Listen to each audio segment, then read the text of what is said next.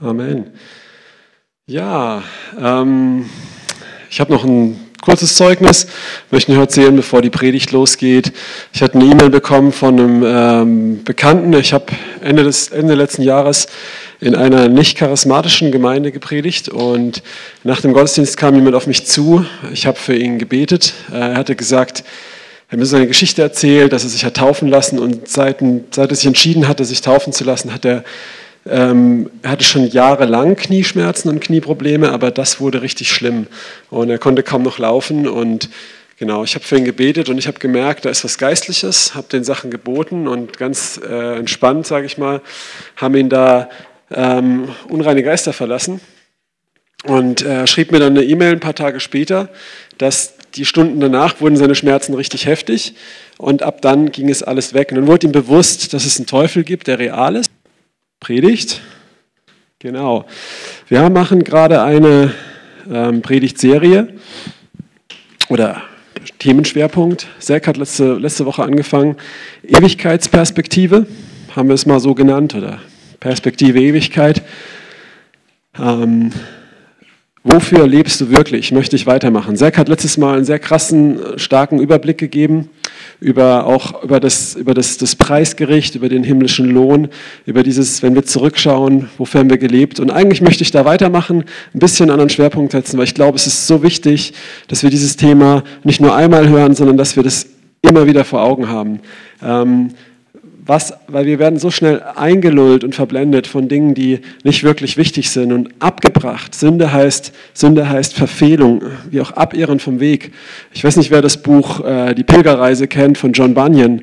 Da, da ist dieser Mann, der diese Stadt, die des Untergangs geweiht ist, wird von dem Evangelisten gewarnt und er glaubt dieser Botschaft. Er liest das Neue Testament und er verlässt diese Stadt und dieser Evangelist sagt ihm, geh immer auf dem geraden Weg, bis du in die, in die himmlische Stadt kommst, ne? äh, vom König. Und und auf diesem Weg wird er immer versucht, irgendwie vom Weg abzubringen. Sehr empfehlenswert und letztendlich ist es eigentlich auch das, was in der Bibel steht, dass wir ähm, überwinden sollen ähm, und Überwinder sind und aber auch treu bleiben müssen. Und ich denke, es ist einfach sehr, sehr wichtig, auch gerade jetzt in dieser Zeit, diese Perspektive zu haben, wo viele Dinge geschüttelt werden. Wir dachten, die sind fest, wo wir dachten, dafür leben wir, wo wir dachten, das ist das Fundament, das nicht erschüttert werden kann. Aber Gott lässt zu, dass es erschüttert wird. Und das ist gut, Halleluja. Und Leute ja, bangen teilweise um alles Mögliche. Und die Leute, die Jesus kennen. Und die Frage ist, worauf ist dein Fundament?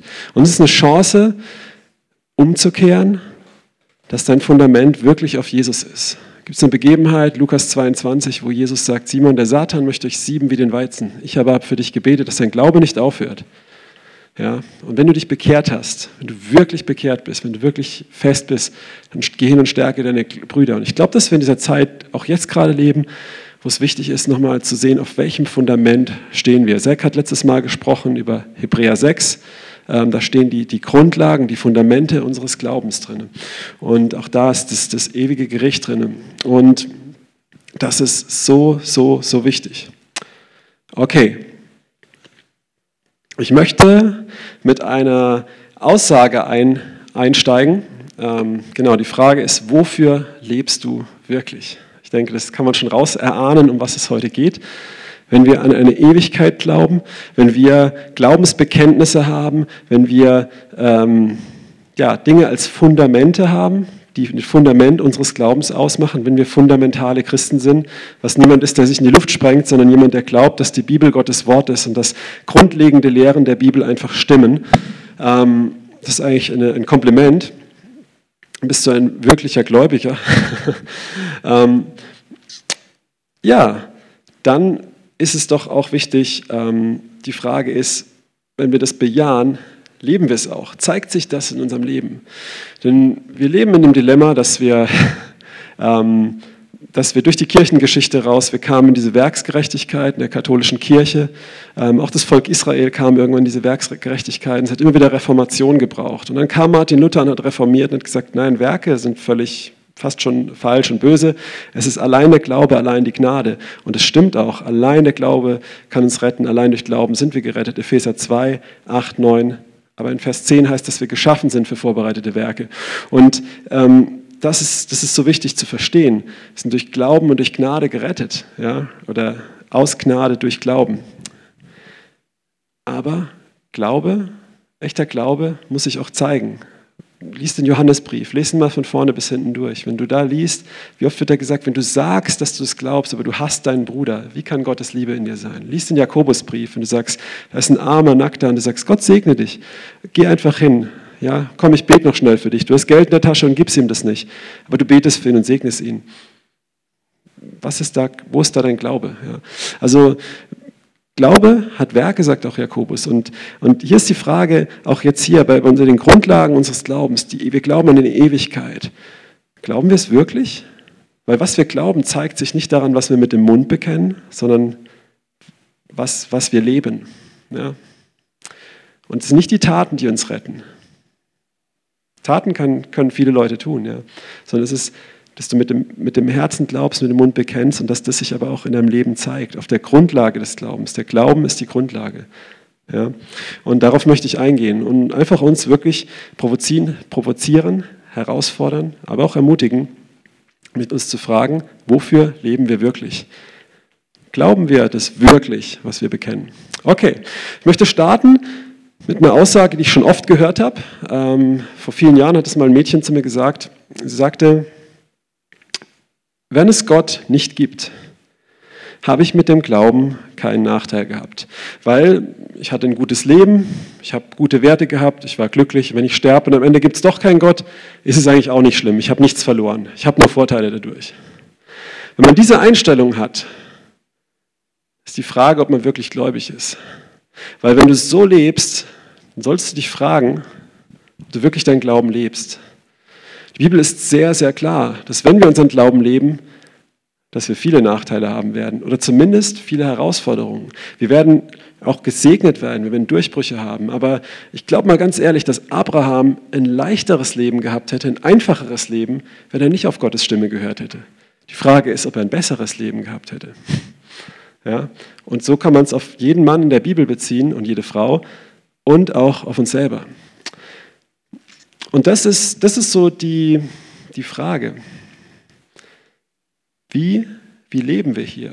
Und wenn wir an eine Ewigkeit glauben, all das Gute, das da drin ist und auch all die wirklich ja, herausfordernden Dinge, die uns mit in eine Verantwortung nehmen, ähm, wie leben wir dann? Ist es so, dass, dass wenn wir so leben, dass wir einfach, ja, wenn es den Himmel dann nicht gibt, war es auch egal, wir hatten ein gutes Leben? Leben wir dann wirklich das, was wir bekennen? Könnt ihr mir folgen?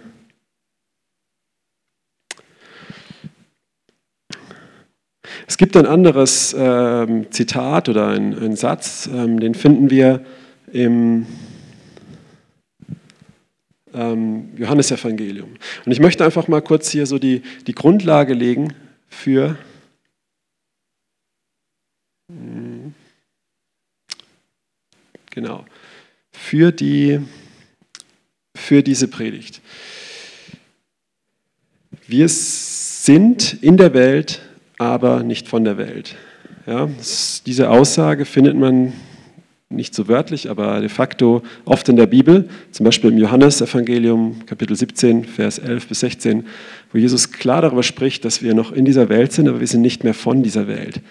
Auch im Hebräerbrief, wenn du Kapitel 12 und 13 liest, da komme ich später noch zu, findest du, dass wir zwar uns hier aufhalten, aber unsere Heimat, unser Pass, unsere Identität, wir sind Himmelsbürger. Da gab es diesen Bruder Yun, der in China gefoltert wurde und verfolgter Christen, Hauskirchenleiter und, und er hat immer gesagt, ich bin Himmelsbürger, ich bin Himmelsbürger. Ich sage, wer bist du? Ich bin Himmelsbürger. Und so wurde er bekannt.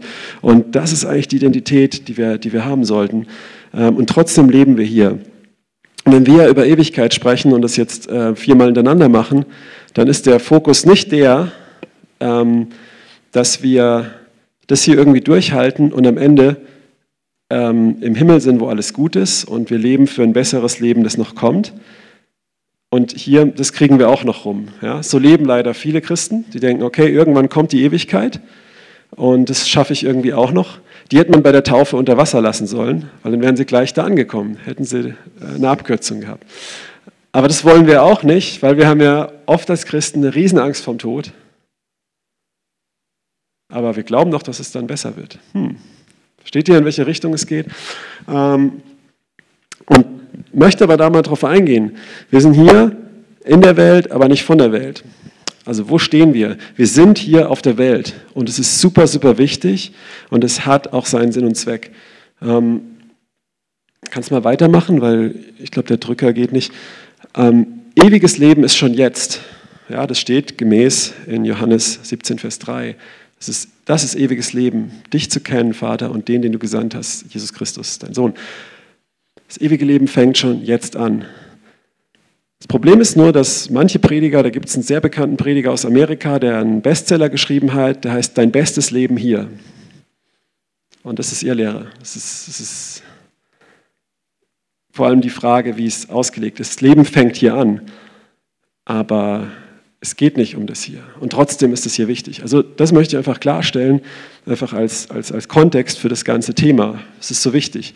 Es geht nicht darum, Du darfst hier auf der Erde nichts mehr anrühren. Du musst schweben, du musst äh, äh, das irgendwie rumkriegen, unüberschadet, um dann endlich in der Ewigkeit anzufangen, anzukommen und dort geht's los.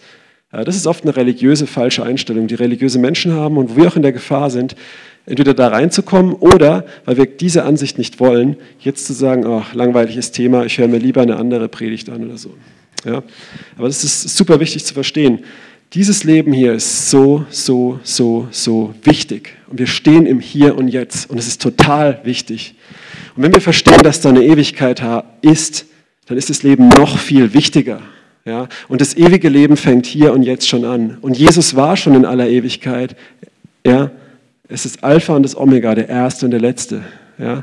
Und, aber in dem Moment, wo du ihm begegnet bist, wo er in dein Leben kam, wo du von neuem geboren wurdest, wo dein altes Leben im Wasser begraben wurde, im Glauben wirklich begraben, du umgekehrt bist und, und diese Offenbarung von Jesus hatte, der Heilige Geist dich erfüllt hat, bist du von neuem geworden und ewiges Leben hat in dir angefangen. Und der ganze Himmel, die ganze Fülle ist in dich reingekommen. Ja? Trotzdem ist die Frage, wofür leben wir? Und das ist wichtig zu verstehen, dass dass wir mit beiden Füßen noch hier auf der Erde sind. Das sagt auch Jesus in Johannes 17, 11 bis 6. Ich habe jetzt aus Zeitgründen es nicht da, lest es selber nach. Es ist gut, esst das Wort, wo er sagt, ich habe für sie gebetet, und, aber nicht, dass du sie aus der Welt hinausnimmst, sondern dass du sie vor dem Bösen bewahrst. Ja? Also es ist Jesus sehr, sehr, sehr wichtig, dass wir noch hier auf dieser Welt sind, mit beiden Füßen, und trotzdem sind wir nicht von der Welt. Mein lieber Freund Gerald, falls er zuschaut, er hat mal was Lustiges gesagt. Er hat gesagt, viele Christen, ja, sie sind von der Welt, aber nicht in der Welt. Ja, ich sage es nochmal, sie sind von der Welt, aber nicht in der Welt. Das heißt, sie sind total weltlich gesinnt, aber verhalten sich total weltfremd, weil sie Christen sind. Ja, und das ist super traurig. Aber, weißt du was? Das Tolle ist, dass du immer eine Chance hast. Gott liebt dich so sehr, dass er dich überführt dass er Dinge aufdeckt, liebevoll, und, ich, und du kannst umkehren. Das Schlimmste ist nur, wenn, wenn wir religiös das machen, was, was Adam und Eva gemacht haben, sagen, nee, ist alles gut, das brauchen wir nicht. Und das ist auch die Frage, sind wir von der Welt, aber nicht in der Welt? Verhalten wir uns christlich? Haben nur christliche Freunde? Hören nur christliche Musik? Da, da, da. Aber wenn so Krisen kommen wie jetzt, was für uns, muss ich mal ganz klar sagen, in Deutschland, man darf es eigentlich nicht Krise nennen. Nochmal, es ist eigentlich eine Schande, das zu sagen. Ja. Ähm, hier, hier leiden gerade Leute, weil sie Homeoffice machen ähm, oder, oder, oder gewisse Sachen. Ja. In anderen Ländern, eine Freundin in Pakistan oder so, ja, die in Indien, die können gerade sich kaum was zu essen kaufen, weil sie nicht arbeiten können, weil sie von, dem, von der Hand in den Mund leben teilweise. Ja. Das, das, das sind schon eher Krisen. Oder in afrikanischen Ländern, wo gerade die Grenzen zu sind, keine Lebensmittel mehr reinkommen. Das sind Krisen. Oder in Syrien, ja, da können wir von einer Krise reden. Und das ist aber keine Krise wegen, wegen der Krankheit, sondern wegen politischen Entscheidungen. Okay. Aber, aber hier in der sogenannten Krise, ja, die wir gerade haben, stehen auch berufliche Existenzen, doch auch bei einigen auf dem Spiel und Dinge, oder, oder Leute bangen um die Gesundheit. Und, und dann ist die Frage, bist du von der Welt oder bist du nicht von der Welt? Ja? Du bist zwar nicht in der Welt, weil du Christ bist, aber bist du von der Welt? Und das ist die Frage, das Leben hier ist, ist so, so wichtig. Aber geht es um das Leben? Und ich möchte, ähm, möchte da weitergehen. Kannst du bitte weitermachen? Ich mach, wir machen das jetzt mal so, dann habt ihr auch immer den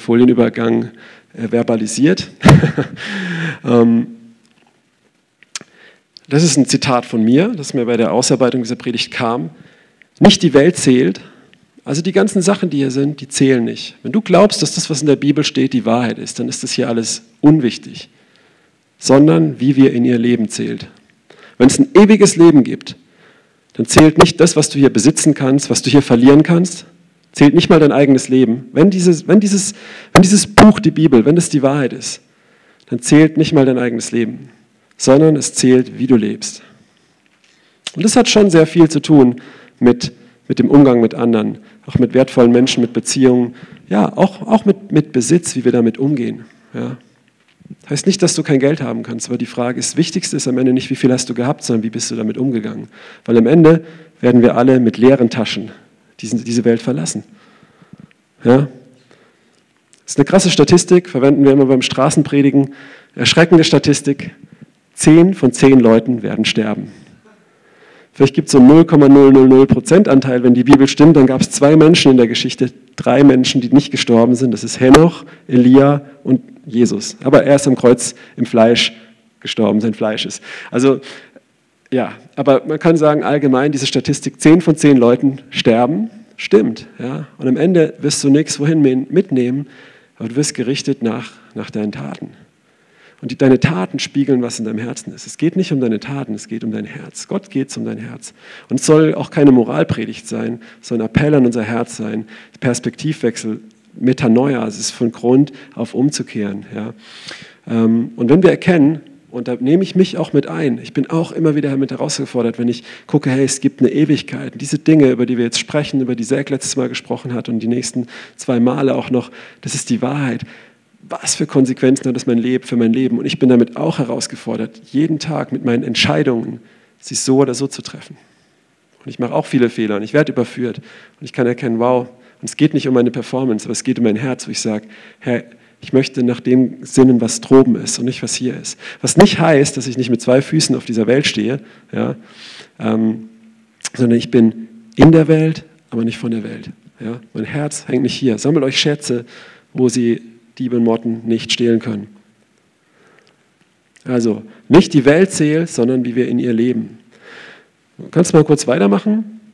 Was glauben wir und wofür leben wir wirklich? Das ist, denke ich, der große Schwerpunkt von heute. Ganz einfaches Thema, aber ich werde da jetzt eine Weile drauf rumreiten. Schnallt euch an, viel Spaß. Und ja, ich möchte jetzt in, in vier, vier Punkte reingehen, ähm, die mit dem ewigen Leben zu tun haben. Ja?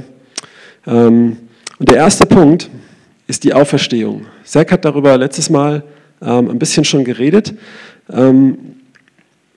und da darfst du einfach mal die nächste Folie machen. Genau. Jesus spricht zu ihr, das war die Martha, ich bin die Auferstehung und das Leben. Wer an mich glaubt, der wird leben, auch wenn er stirbt. Und jeder, der da lebt, und an mich glaubt, wird in Ewigkeit nicht sterben. Glaubst du das? Und die Frage können wir uns heute auch alle stellen. Glaubst du das? Ich predige das oft äh, auf der Straße oder so, oder auch, auch sagt es Leuten, diesen Vers kann man auch gut auf irgendwelche ähm, Trauerkarten, Grußkarten schreiben. Ähm, aber die Frage ist, glaubst du das? Und wenn du das glaubst, wie sieht dein Leben aus?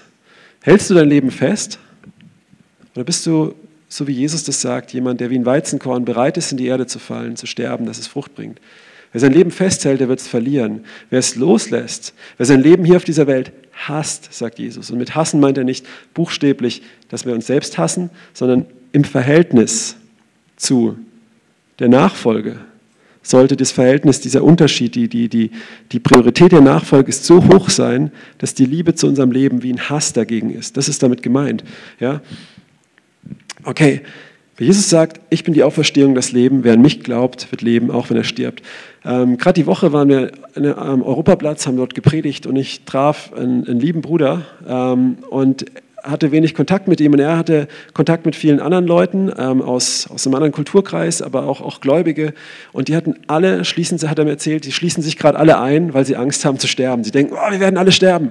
Ja? Und ähm, ja, das Risiko gibt es immer. Du kannst rausgehen, vom Auto überfahren werden, du kannst ähm, ja, Viele, viele, viele Sachen passieren gerade, wo auch gefördert werden von der Politik. Jetzt gibt es ja diese Abtreibungen, wo vorangebracht wird von zu Hause und solche Sachen. Also den, den irgendwie liegt da, es ist da so ein Widerspruch. Entweder verstehen da Leute was nicht oder ihnen liegt nicht wirklich was am Leben. Ich weiß es nicht. Deswegen sollten wir für die Obrigkeit beten, dass sie diese Sachen erkennen, dass sie weise Entscheidungen treffen. Ja? Und auf jeden Fall haben sie alle Angst gehabt zu sterben. Und irgendwie war er in, dieser, in diesem Ding, hat, hat selber auch so, wow. Und wir haben geredet, ich habe ein bisschen erzählt, einfach gesagt, hey Mann, wir haben doch Jesus, wir, wir haben die Auferstehung, Mann. Wenn wir sterben, dann sind wir bei Jesus, ja. Und ähm, zumal, ja, gewisse Fakten mal durchgegangen und, und er sagte, oh, danke, dass du es gesagt hast. Das hat mir wieder einen neuen Blickwinkel gegeben. Natürlich, das muss ich meinen Freunden sagen. Es war so wichtig, das zu hören, zu erinnert werden an diese Ewigkeitsperspektive. Und sofort war die Angst weg. Ja, natürlich, wir haben Rücksicht auf andere, weil es nicht nur um uns geht, das ist alles klar. Aber ähm, diese Angst, Angst war weg. Ja? Und genau, wow. So, und, aber ist die Frage, glauben wir das? Ja? Bevor ich nach, nach Pakistan geflogen bin, um dort, es ist eins der fünf, das fünft krasseste Land mit Christenverfolgung. Ich bin dorthin geflogen, um das Evangelium zu predigen. Yep.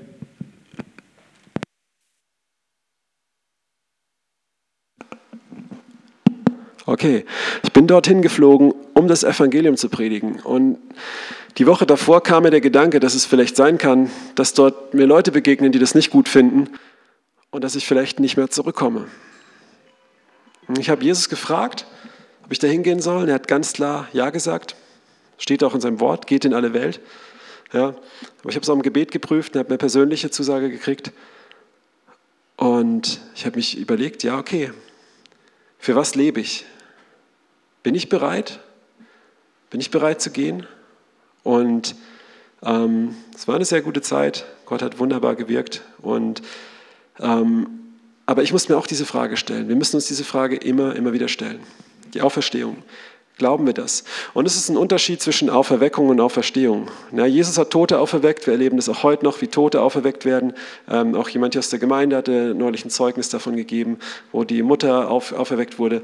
Es ist ein Unterschied zwischen Auferstehung und Auferweckung. Leute, die auferweckt werden, das sind die Schlafenden, die wecken, die werden geweckt und die sterben wieder. Aber die Auferstehung, das ist am Ende der Zeit, wo wir wieder lebendig sind, für, für immer. Entweder bei Gott oder an einem anderen Ort, wo ich später noch zukomme. Und Jesus ist der Erste, wie Zack das letztes Mal gesagt hat, der von den Toten auferstanden ist. Der auferstanden ist und nie wieder sterben wird. Er sagt in Offenbarung 1, Vers 17, ich war tot, aber jetzt bin ich lebendig von Ewigkeit zu Ewigkeit. Wow. Glauben wir das? Glauben wir wirklich an die Auferstehung? Und die Frage ist, leben wir so? Kannst du bitte zwei weitermachen? Okay. Nee, eins zurück. Okay, jetzt weiß man schon, was als nächstes kommt, aber ewige Herrlichkeit. Genau, ewige Herrlichkeit.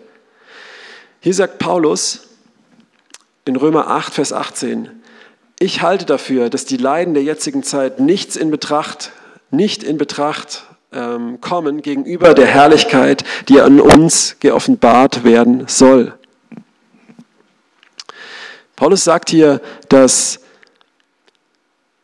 die Leiden, durch die wir jetzt gehen, Dinge, wo wir Gott nicht verstehen, Trübsale, durch die wir gehen, Verfolgung, die da ist, auch, auch Schicksalsschläge und, und, und, all diese Dinge sind nicht mal wert, in einer anderen Übersetzung heißt es, sind nicht wert, verglichen zu werden gegenüber der Herrlichkeit, die an uns geoffenbart werden soll, gegenüber dem, was auf uns wartet. Da komme ich später noch zu. Wofür ist Jesus wirklich gestorben? Einfach nur, um ein paar Sünden wegzunehmen? Oder das wirklich, was ist das Ziel? Und das, was auf uns wartet, das ist nicht wert, damit verglichen zu werden. Und trotzdem Oft bekennen wir, dass wir das glauben, dass wir an die Auferstehung glauben, dass auf uns Herrlichkeit wartet und so weiter. Aber wir nehmen doch oft Anstoß, auch in diesen Krisen. Und das ist auch normal, das ist auch menschlich. Aber das sind Chancen, wo wir, wo wir uns besinnen können, wo wir umkehren können und, und uns neu ausrichten können. Gott fester vertrauen, wie Petrus, wie ich es am Anfang gesagt habe, uns wirklich bekehren können, fest werden. so einen komischen Hall hier. Ist das auch auf der Aufnahme? Okay. Und der zweite Vers, den kannst du bitte auch einblenden. Das ist im 2. Korinther 4, 17 und 18. Da heißt es, denn unsere Trübsal, die zeitlich und leicht ist, verschafft uns eine ewige und über alle Maßen gewichtige Herrlichkeit. Glauben wir das? Lies mal die Offenbarung.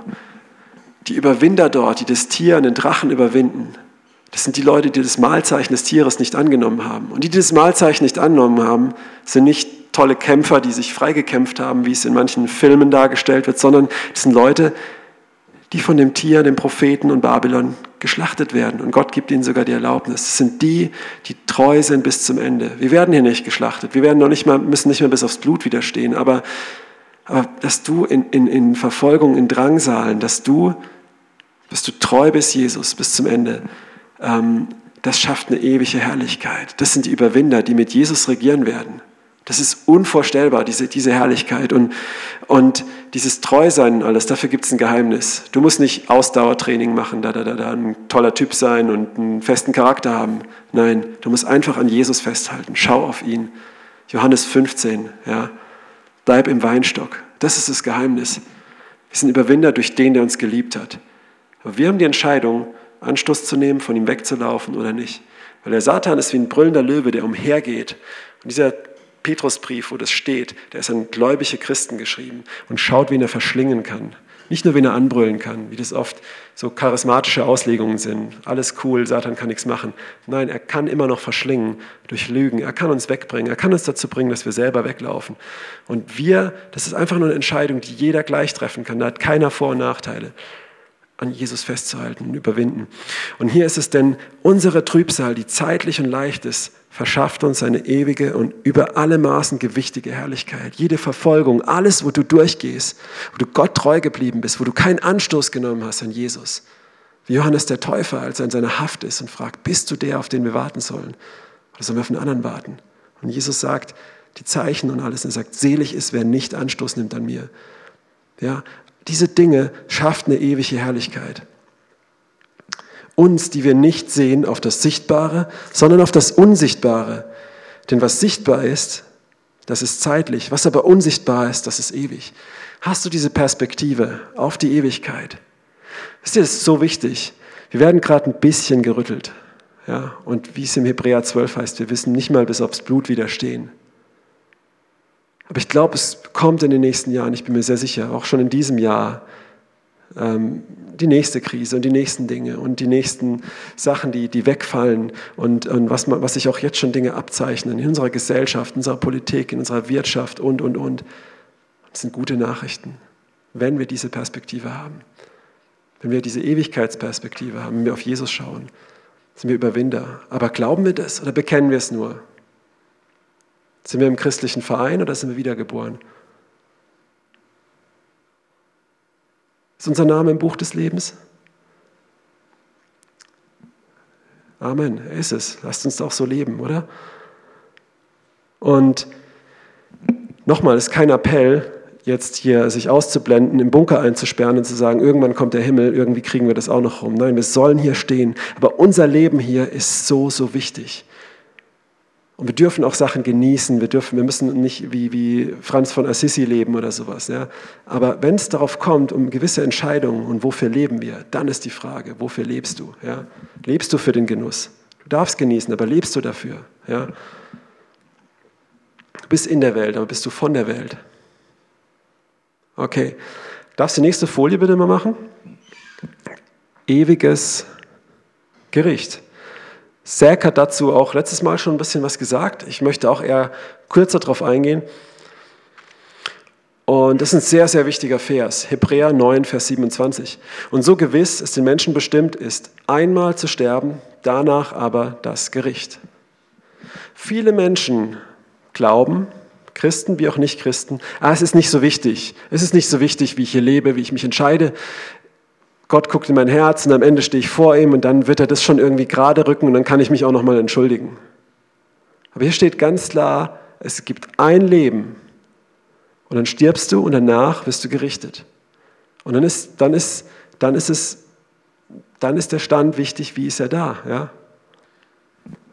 Und es ist, zählt dann auch nicht, ich meine, wenn du vom Richter stehst, zählt es auch nicht, wenn du immer langsam gefahren bist und einmal zu schnell und du stehst vom Richter wegen dem zu schnell fahren, wird er nicht sagen, hey, du bist ein guter Typ, du bist immer langsam gefahren, sondern er sagt, du bist jetzt am Schluss zu schnell gefahren und deswegen stehst du hier.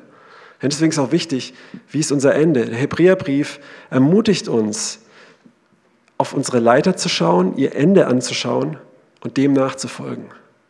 Ja? Sei treu bis ans Ende, dass du die Krone des Lebens empfängst. Wer treu bleibt bis zum Ende, überwindet, dessen Name wird nicht aus dem Buch des Lebens ausradiert. Offenbarung 3, 5.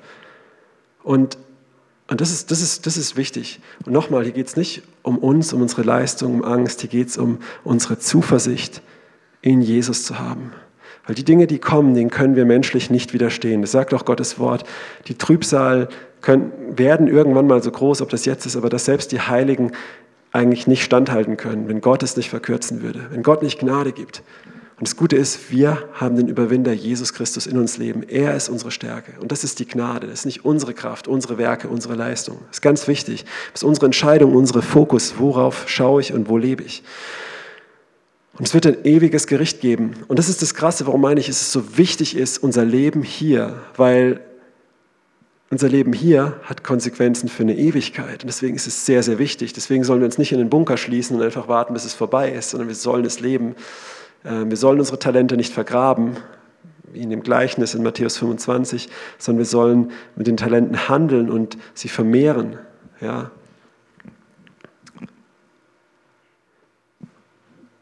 Und was wir hier tun, wir werden dafür gerichtet werden. Ja. Der zweite Vers. Kannst du mal den zweiten Vers reingeben? Das ist Matthäus 25.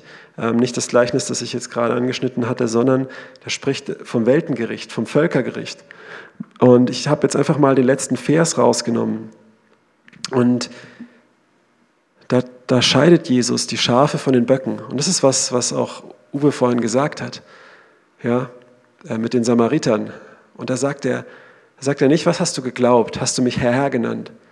Er sagt, wenn du das ganze Kapitel, liest es mal durch, 31 bis 46, ich habe jetzt hier nur Vers 46, aber liest es mal ganz durch und nimm dir das immer, immer, immer wieder zu Herzen. Da wird nicht gefragt, was war dein Bekenntnis?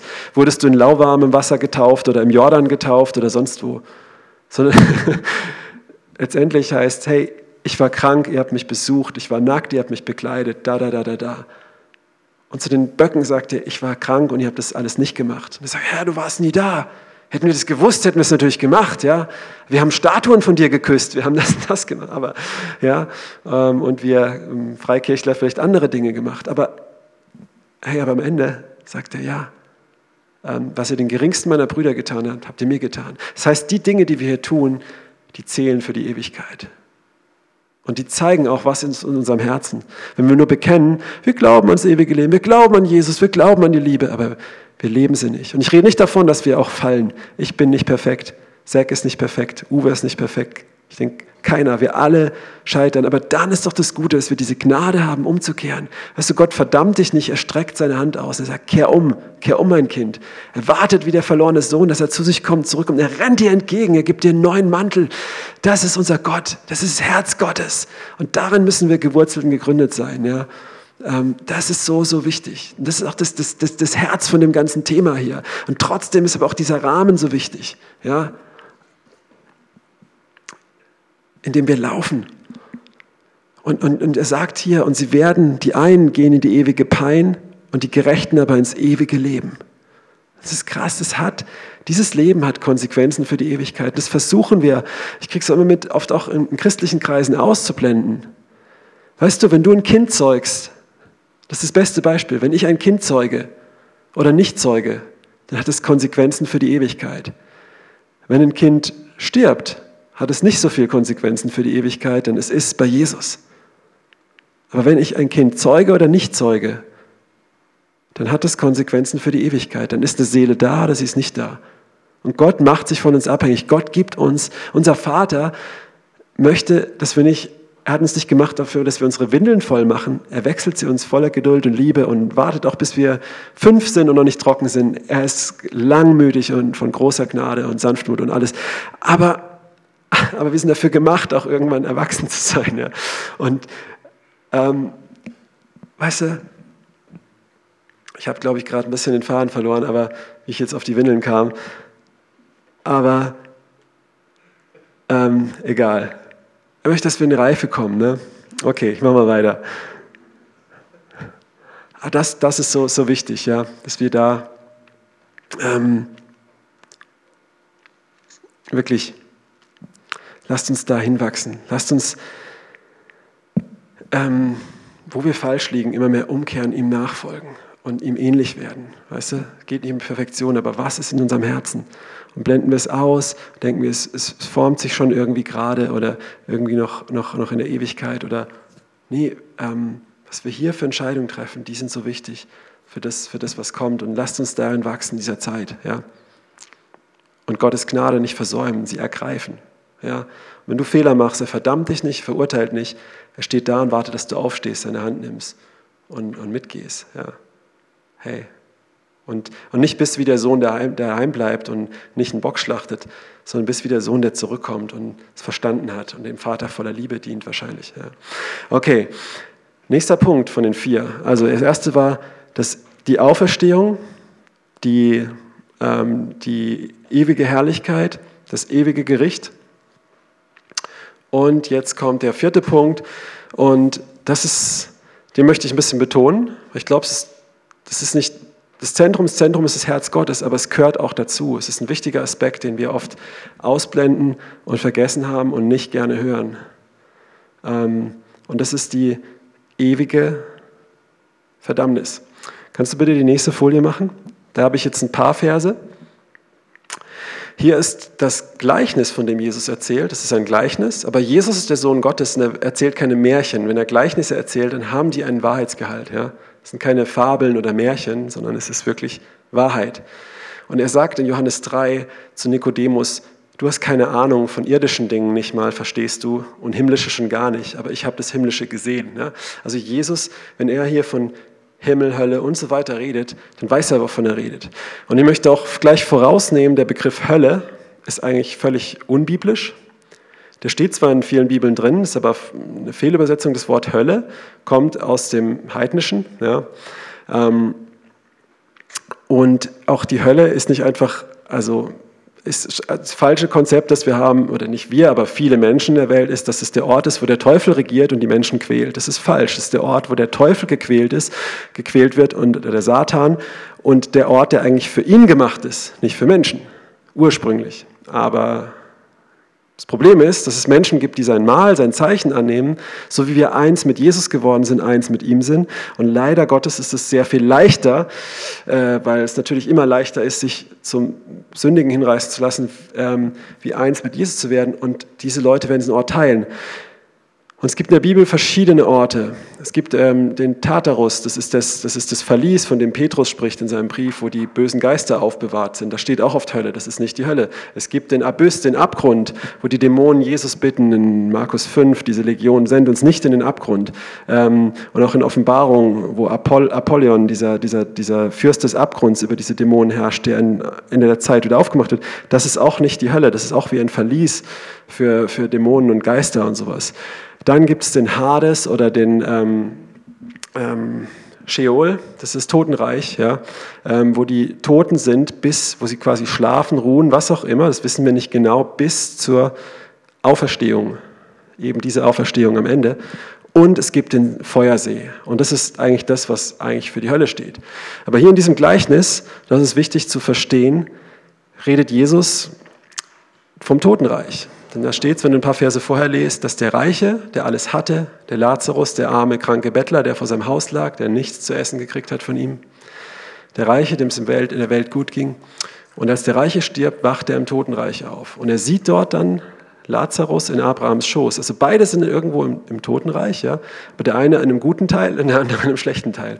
Und zwischen ihnen, ich lese das jetzt nicht alles vor, lese das gerne mal selber, ähm, ist ein großer Abgrund. Und der Reiche, der rennt hin und sagt, Abraham, bitte schick den Lazarus runter, hier ist so viel Feuer und heiß, mir geht so schlecht, dass er mich tröstet und mir Wasser auf die Zunge macht und so. Da gibt es auch einen interessanten Film auf, auf YouTube. Ähm, da gibt es also gibt's mal einen, der äh, Lazarus und der Reiche Kurzfilm, der geht 15 Minuten, da wird es so bildlich dargestellt. Das ist richtig heftig, aber es ist, ist eine wahre Dimension.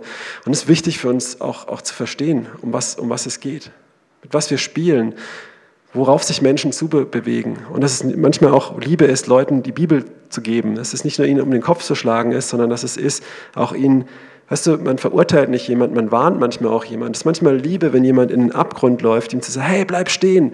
Und es ist auch manchmal Liebe, auch an ihm zu zerren und zu sagen, komm zurück. Ja? Ähm, und wenn deine Haltung Liebe ist, ne? nicht weil du gerne irgendwie an Leuten zerrst. So, und hier, hier sagt er Abraham zu ihm, bedenke, du hast Gutes empfangen ähm, in deinem Leben, Lazarus gleichermaßen das Böse. Und es zeigt auch, dass es eine ewige Gerechtigkeit geben wird. Ja? Da, wo Leiden hier ist auf der Erde, was wir vorhin gelesen haben, diese Leiden schaffen eine ewige Herrlichkeit. Das heißt in den Seligpreisungen, selig seid ihr, wenn ihr um der Gerechtigkeit willen verfolgt werdet. Denn ihr werdet lachen. Selig sind die Trauernden, denn sie werden lachen. Ja? Ist die Frage, glauben wir das? Und wenn wir das glauben, ist es viel leichter, unsere Feinde zu lieben. Es ist viel leichter, keinen Anstoß zu nehmen. Ja? Und da bin ich auch sehr herausgefordert. Ja? Ich predige mir das echt selber. Okay, es gibt diese ewige Gerechtigkeit. Und jetzt heißt es, er wird jetzt nun getröstet, du wirst gepeinigt. Und zu all dem ist zwischen uns und euch eine große Kluft befestigt, so dass die, welche von hier zu euch rübersteigen wollen, es nicht können und die von dort es nicht vermögen, zu uns herüberzukommen. Hier redet Jesus vom Totenreich und hier ist schon eine unüberwindbare Kluft. Das heißt, hier ist was Endgültiges. Es ist nicht mehr irgendwie nach dem Tod, kann man sich nochmal entscheiden oder Jesus hat den Toten gepredigt, das ist ihr Lehrer, das ist Quatsch, das ist falsch. Ja? Hier im Leben ist die Dinge. Und Gott schaut in Herzen, er, sieht, er richtet anders. Wir brauchen nicht richten hier im Leben, aber wir sollen alles dran setzen. Es ist so wichtig, dieses Leben ist so wichtig, wenn wir das glauben, was kommt. Und die Frage ist auch, wie, wie lebe ich, wie treffe ich meine Entscheidung? Und er sprach, ähm, ja, dann geht es weiter und er sagt, und das ist auch krass, hier sagt er, Vater Abraham, bitte schick doch Lazarus, äh, dass er tot, von den Toten aufersteht. Ich paraphrasiere das.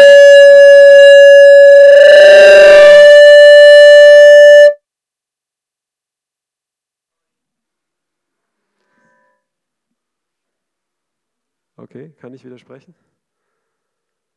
Okay, hoffentlich hat keiner einen Herzstillstand gekriegt jetzt. Und wenn ja, dann hat er hoffentlich vorher sich die Botschaft zu Herzen genommen. Nein.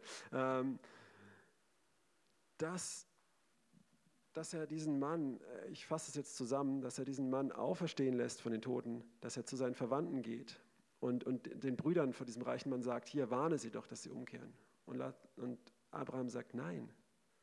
Sie, und er sagt, aber dann werden sie doch glauben. Er sagt, nein, sie hatten das Gesetz und die Propheten, also sie hatten Gottes Wort. Er sagt, ja, das glauben sie ja nicht, das ist ja nicht so Aussage. Aber wenn sie ein Wunder sehen, dann werden sie glauben. Und er sagt, wenn sie auf Mose und die Propheten nicht hören, so würden sie auch nicht sich überzeugen lassen, wenn einer von den Toten auferstünde. Und hier spielt Jesus auf sich selbst an. Ne? Dass die Leute, die damals behauptet haben, sie glauben den Schriften, aber an ihn nicht geglaubt haben, eigentlich auch nicht wirklich geglaubt haben. Und wenn, wenn, wenn, wenn Ermahnung und Warnung ist, verwechselt es nicht mit Verdammnis, sondern es ist eine Gnade.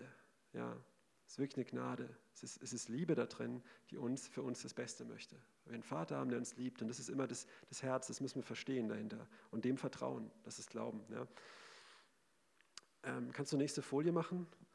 Auch nochmal weiter zu dem Thema, weil einfach darüber wenig gesprochen wird, möchte ich da ein bisschen mehr drauf eingehen.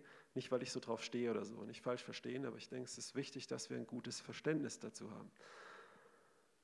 Okay, Markus Markus 9, Vers 47 und 48.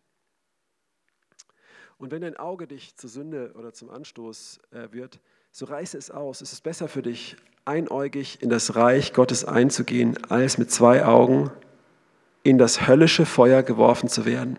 Auch jedes Wort höllisch ist eine andere Übersetzung, aber gemeint ist damit auch, weil Jesus sagt, wo ihr Wurm nicht stirbt, das heißt dieser Wurmfraß, diese Qual und das Feuer nicht erlischt.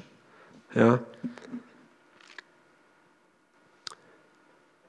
Auch hier lesen wir, hey, das ist, es, ist, es ist was Ewiges. Hier spricht Jesus von, von einer ewigen Konsequenz. Er sagt, hier in diesem Leben ist es besser, dass du auf das Kostbarste verzichtest, was zum Beispiel dein Auge wäre. Ja, ich denke nicht, wir müssen uns, weil sonst wären wir alle blind, hätten keine Augen mehr. Aber, aber die, die kostbarsten Dinge, lieber reißt du die weg, lieber wenn dein Haus dich zur, zur Habsucht verführt, dann, dann verschenk es besser. wenn, was weiß ich was, ja.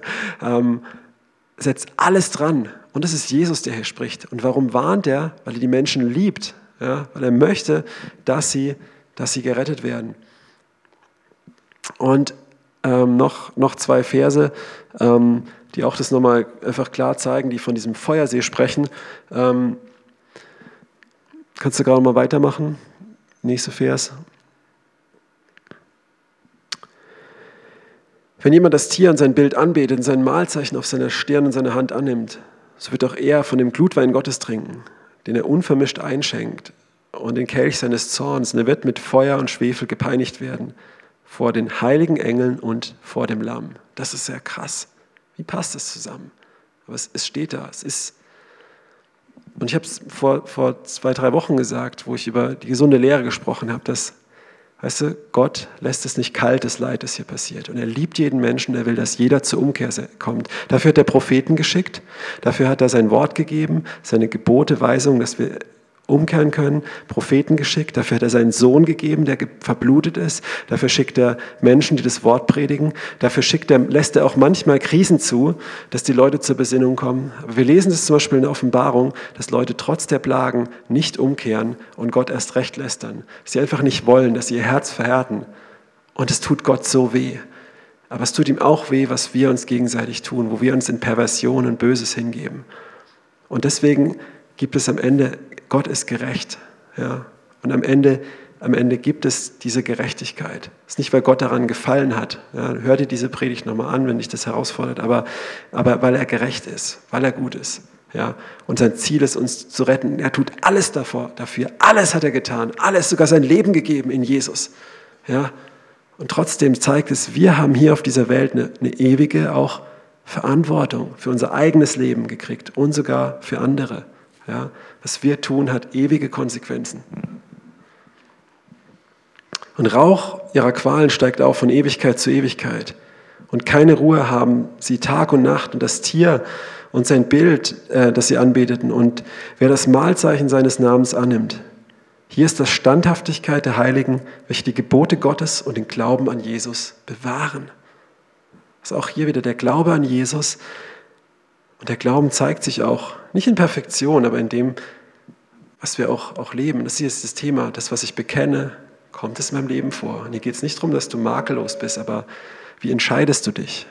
Das, was du bekennst, auch wirklich zu nehmen und zu glauben? Oder bekennst du es nur? Und ich möchte dich warnen, das Bekennen wird nicht reichen. Und es geht auch nicht, dass irgendwie deine Taten aufgewogen werden. Es geht um dein Herz. Ja, Und noch ein Vers, ja, den können wir ganz kurz noch einfach. Und der Tod und das Totenreich wurden in den Feuersee geworfen. Gerade die nächste Folie. Das ist der zweite Tod, der Feuersee. Und wenn jemand nicht im Buch des Lebens eingeschrieben wurde, wird er auch in den Feuersee geworfen. Und das ist, das ist dieses, dieses Ewigkeit zu Ewigkeit. es gibt auch diese Theologie, das von Ewigkeit zu Ewigkeit heißt, von Zeitalter zu Zeitalter, aber das ist Quatsch dann wäre auch der Name Jesu oder Gottes Thron nur von Zeitalter zu Zeitalter. Das ist im Griechischen die, die, die, die tiefste Form von Ewigkeit, wie du es nur ausdrücken kannst. Das heißt nicht nur für einen Zeitabschnitt, einen langen, das heißt für immer. Also es, es geht nicht länger. Und, ähm, und wir können uns Ewigkeit kaum vorstellen, aber lasst uns das zu Herzen nehmen. Und ich sage das auch nicht, dass uns das alles hier droht, nur dass es einfach Sachen sind, die Realitäten sind. Und dass das, was wir hier sind, ist, wir sind in dieser Gefahr, mit dem zu spielen und hier zu leben, nur für das Hier und Jetzt. Und, und das ist echt, das ist kein Spiel. Und auf der anderen Seite die Herrlichkeit, die auf uns wartet, die ist so viel größer und unvorstellbarer. Ja. Da werden wir auch noch viel von hören. Aber ja. Okay, kannst du die nächste Folie machen? Und den ersten Bibeltext. Drittens, wir leben im Hier und Jetzt.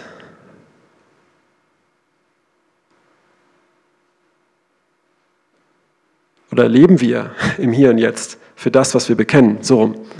In Hebräer 13 steht, denn wir haben keine bleibende Stadt, sondern suchen die zukünftige. Haben wir diese Einstellung? Oder sind wir wie Esau? Steht auch im Hebräerbrief. Kannst du den nächsten Vers dranbringen? Dass nicht jemand ein unzüchtiger oder ein gemeiner Mensch sei wie Esau, der um der Speise willen sein Erstgeburtsrecht verkaufte.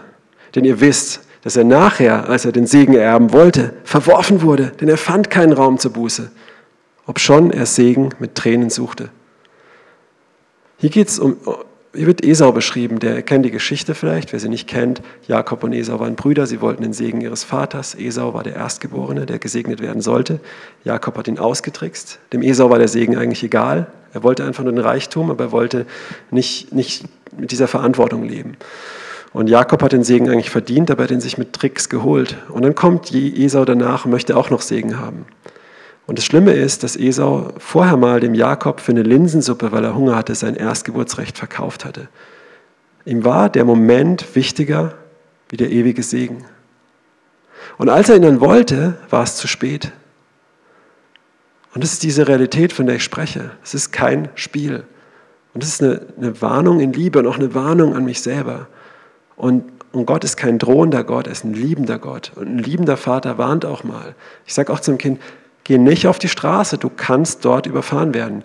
Ja, lehn dich nicht über das Geländer, du kannst runterfallen und sterben. Fass nicht in die Steckdose, du kannst sterben. Oh, ich bin ein psychologisch schlechter Vater, weil ich mit dem Kind Todesängste mache. Oder ich bin ein liebender, verantwortungsvoller Vater, der sein Bestes für sein Kind möchte. Ja? Ähm, lass uns nicht da äh, verwirren und, und wirklich gucken, hey, was, um was geht es wirklich?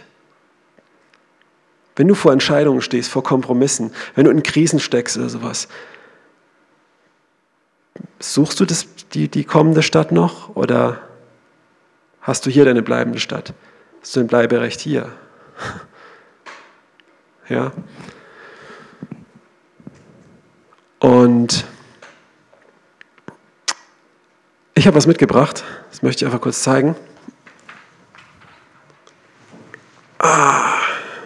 Ich hoffe, man sieht es. Das ist ein Seil und es ist sehr lang. Ich kann das nachher wieder aufwickeln. Also, es ist sehr, sehr, sehr, sehr lang. Glaubt ihr mir das? Es ist sehr lang. Also sehr, sehr lang. Es würde durch den ganzen Raum gehen. Es ist ein Kletterseil. Das ist, glaube ich, 60 Meter lang oder sowas. Ja? Okay. Habe ich schon oft mein Leben dran gehängt, ja, mich abgeseilt und so. Und ich weiß nicht, ob man das erkennt. Erkennt man diesen weißen Klebestreifen hier? Okay. Dieses tolle Bild äh, habe ich von jemandem abgeguckt, aber ich finde es sehr gut und ich finde es illustriert es sehr gut und deswegen möchte ich es einfach verwenden. Dieser kleine weiße Klebestreifen sind deine 70, 80, 90 Jahre, vielleicht auch 100 hier auf der Erde. Okay? Das ist dein Leben hier. Und da drin sind die ganzen Freuden und das ganze Leid, all die Dinge, die du hier in diesem Leben ähm, begegnen wirst. Und der Rest vom Seil, okay, ich könnte jetzt stundenlang so weitermachen, wahrscheinlich so lang nicht, aber stell dir vor, das Seil ist endlos lange und wir haben jetzt hier nur 60 Meter. Ist dein ewiges Leben, ist das ewige Leben. Leute möchten mögen dich für verrückt halten, wenn du in diesem kleinen weißen Abschnitt Entscheidungen triffst, die hier nicht so klug scheinen, die aber hier sehr klug sind. Aber eigentlich sind Leute verrückt, die nur für diesen kleinen Abschnitt leben, oder? Wenn das stimmt, was ich sage. Vielleicht bin ich ein Märchenerzähler und nur dieser kleine Abschnitt ist das ganze Seil. Aber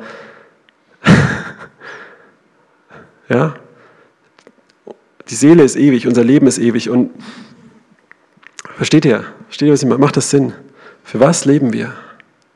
Was ist das für ein Verhältnis zu dem? Die ewige Herrlichkeit, wie viel besser ist die wie das zeitliche Leiden?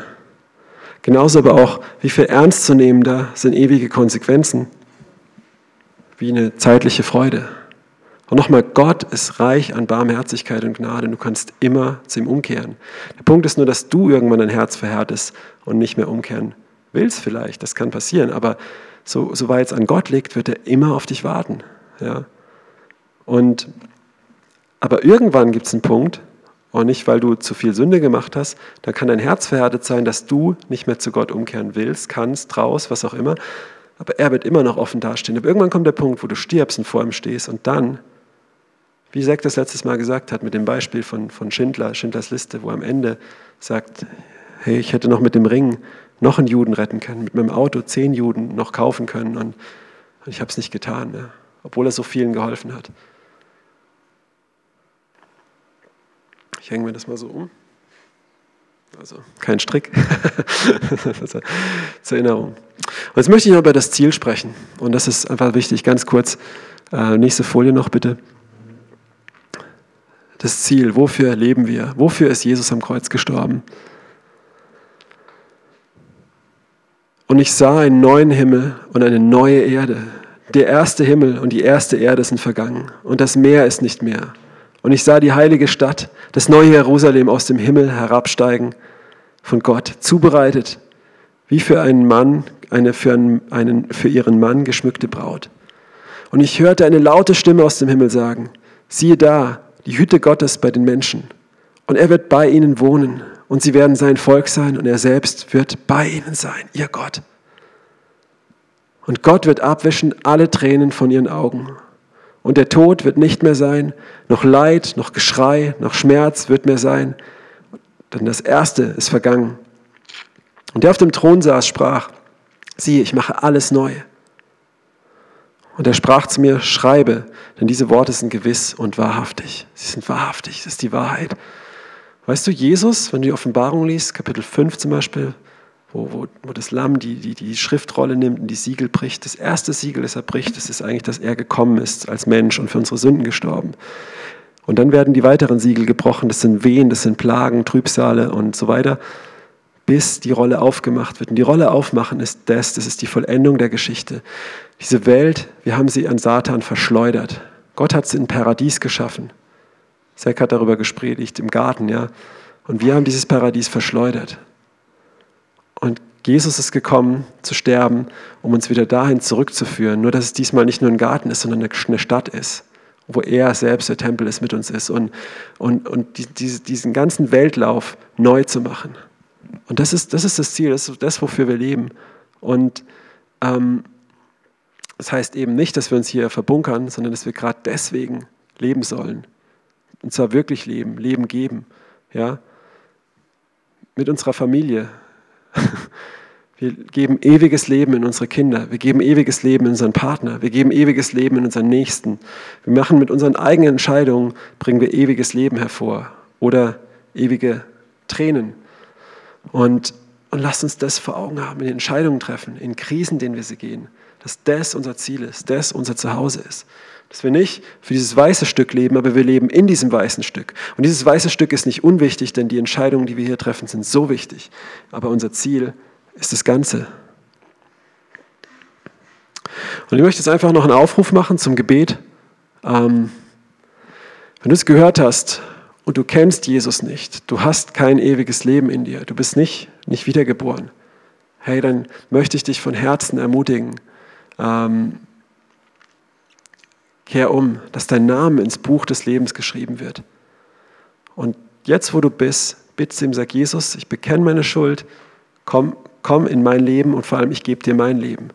Ich nehme an, dass du vom Kreuz für meine Sünden gestorben bist. Und ich glaube, dass du auferstanden bist und ich mit dir auferstehen werde. Bitte das, bitte ihn, wo du bist, bekenn deine Sünden, die dir kommen, und er wird dir vergeben. Ja? Und bitte ihn, dass er dich füllt mit dem Heiligen Geist. Und dann, man darf sich zu zweit treffen, such jemand auf, schreib uns eine E-Mail als Gemeinde oder sonst was und dann lass dich taufen. Ja? Und begrab dein altes Leben. Ja?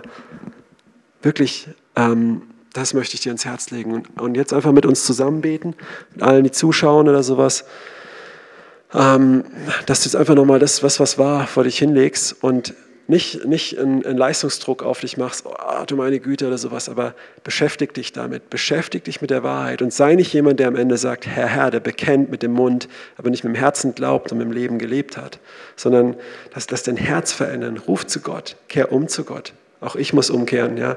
Wir müssen alle umkehren und wir müssen nicht, wir dürfen umkehren. Das ist so eine Gnade, dafür ist Jesus gestorben dass er uns immer wieder die Füße waschen möchte. Er möchte es immer wieder tun. Und wenn wir das nicht tun lassen, gehören wir gar nicht zu ihm. Ja? Es geht nicht um Perfektion, es geht um ein Herz, das umkehrt, das auf ihn schaut, auf das, was er für dich hat. Lass uns beten. Mach deine Hand aufs Herz bet mit mir mit oder bet für dich. Ähm, Herr Jesus, wir kommen zu dir und wir, wir, wir demütigen uns. Wir danken, dass du der bist, der den Demütigen erhöht. Dass wir uns nicht schämen brauchen vor dir, sondern dass du uns krönst, Herr. Dass du so gnädig bist, dass du so gut bist, dass du uns ewiges Leben geschenkt hast, dass du es mit uns teilen möchtest, dass du uns dafür geschaffen hast. Und es bricht dein Herz, wenn wir, wenn, wenn, wenn auch nur einer verloren geht, Herr. Und, und ich bitte dich, Herr, verändere unser Herz, erinnere uns daran, Heiliger Geist. Hilf uns auf die Ewigkeit zu schauen und dafür zu leben, hier zu leben mit einer Ewigkeitsperspektive. Nicht für uns selbst zu leben, Herr. Nicht für Dinge, die vergehen, die, die, die vom Feuer verzehrt werden. Nicht für Dinge, die, die, die, die von Motten gefressen und von Rost gefressen werden, zu leben. Unseren Besitz, unsere Gaben, unsere Liebe, unser Herz nicht zu geben für Dinge, die vergehen, sondern wirklich in, in Ewigkeit, in zu investieren in dich, in Menschen, in unseren Nächsten. Herr, sei du wirklich unser Herr. Sei du nicht nur wie die Queen, ähm, sondern sei du, sei du ein wirklicher Herrscher, ein wirklicher König. Du bist unser Vater. Du bist unser Vater, Herr. Vater, Vater, fülle uns mit deinem Geist. Zieh uns zu dir. Wenn du willst, kannst du mir nachbeten, Herr, ich kehre um zu dir. Ich brauche dich. Herr, zeig mir jetzt, wo ich für vergängliche Dinge lebe. Hilf mir zu unterscheiden, wo ich dafür lebe und wo ich sie aber auch, wo ich auch Dinge genießen darf, aber dass ich nicht für sie lebe. Nimm allen Götzendienst aus meinem Leben, alle Liebe zum Geld und Liebe zu diesem Leben und gib mir Liebe für das ewige Leben, das auch schon hier ist.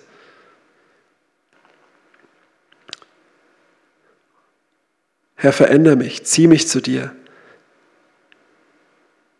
Mach mich reif. In der Krise schaue ich jetzt weg von meinen Problemen, ich schaue auf dich. In der Versuchung schaue ich jetzt nicht auf das, was vergeht, sondern ich schaue auf dich. Herr, sei du meine Zuversicht und meine Kraft. Und wenn du Jesus nicht, nicht, nicht angenommen hast, nicht von neuem geboren bist, dann bet mir jetzt einfach nach, wenn du das möchtest, mit eigenen Worten. Herr Jesus, ich komme zu dir. Ich bekenne meine Sünden, die mich von dir getrennt haben. Du darfst sie jetzt bekennen. Ob es Neid ist, Lust ist, so viele Dinge, Lüge, Zorn, Totschlag in Gedanken, im Herzen, Betrug, Unvergebenheit, Bitterkeit. Da ist keiner, der gerecht ist vor Gott. Aber er macht gerecht die, die zu ihm umkehren. Und ich bitte dich, vergib mir meine Schuld. Ich nehme das Opfer, das du im Kreuz gemacht hast für meine Sünden, nehme das an und ich gebe dir dafür mein Leben. Mach es neu, ich gebe dir mein ganzes Leben, mein ganzes Herz. Ich lege dir mein Leben hin, dass ich das ewige Leben bekomme. Und ich folge dir nach. Du bist jetzt mein Herr, ich mache dich zu meinem Herrn. Nicht nur Erlöser, sondern zu meinem Herrn. Sei du der Chef in meinem Leben. Füll mich mit deinem Heiligen Geist. Füll mich jetzt aus. Du willst, leg deine Hand auf deinen Computer, Fernsehen oder sonst was. Füll mich aus, Heiliger Geist. Ich bitte jetzt, Heiliger Geist, füll die, die das jetzt mitbeten. Füll sie aus. Öffne ihnen die Augen. Mach mich neu. Bring Ewigkeit in mich rein. Und ich lege auch mein Leben hin und begrabe es auch in der, in der Taufe bei der nächsten Möglichkeit.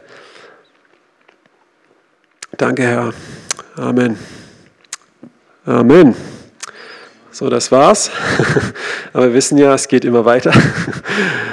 Und auch ähm, wir machen mit, mit, dem Thema noch, noch zweimal weiter, weil das sehr, sehr wichtig ist.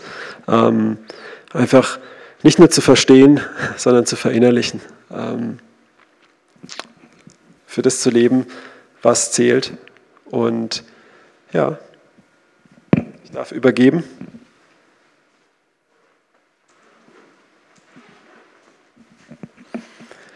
So Simon, du kannst dich jetzt abseilen. Danke für das klare Wort. Gäbe sicher noch viel zu sagen, aber wir wollen nicht eine Predigt nach der Predigt. Ich möchte euch nochmal um Vergebung bitten, wo wir technische Probleme hatten. Wir werden aber daran arbeiten, aber das kommt halt vor. Es ist auch für uns noch ein relativ neues Feld, aber trotzdem herzlichen Dank an unser Team, das Großartiges leistet. Wir werden auf jeden Fall an der Filmsache arbeiten. Ihr werdet spätestens heute Abend eine saubere, denke ich, Qualität des Videos mit Ton und allem nochmal zur Verfügung haben. Wer es also nicht angucken konnte, kann das dann heute Abend nachholen. Wir bleiben weiter dran. Ich möchte euch herzlich einladen. Heute Abend wird Zack wieder mit. Geht's weiter, Zack? You want to say something? Come on. Come on, Zack. Ja, heute Abend, wir haben äh, die Counter Gaudi äh, Dienst ähm, ja, an Zoom und äh, der Link ist, ist auf dem Website. Ja, letzte Woche war so toll mit diesen Nights and Bread and Wine Treffen. Wir hatten ja 15 bis 20 Leute jede, jede Abend ähm, für, für sieben Nächte und hat äh, ja Abendmahl äh, genommen und äh, gute Gemein Gemeinschaft miteinander. Und äh, was ich, ähm, ich habe erlebt, ist so, so toll, wie Gott kann zu uns alle sprechen und wir können der Offenbarung von Jesus, von, von jeder, jeder Mitteiler in der Leib Christi. Und ich habe so viel bekommen für, für die Gemeinde, für mich selbst, für meine Familie.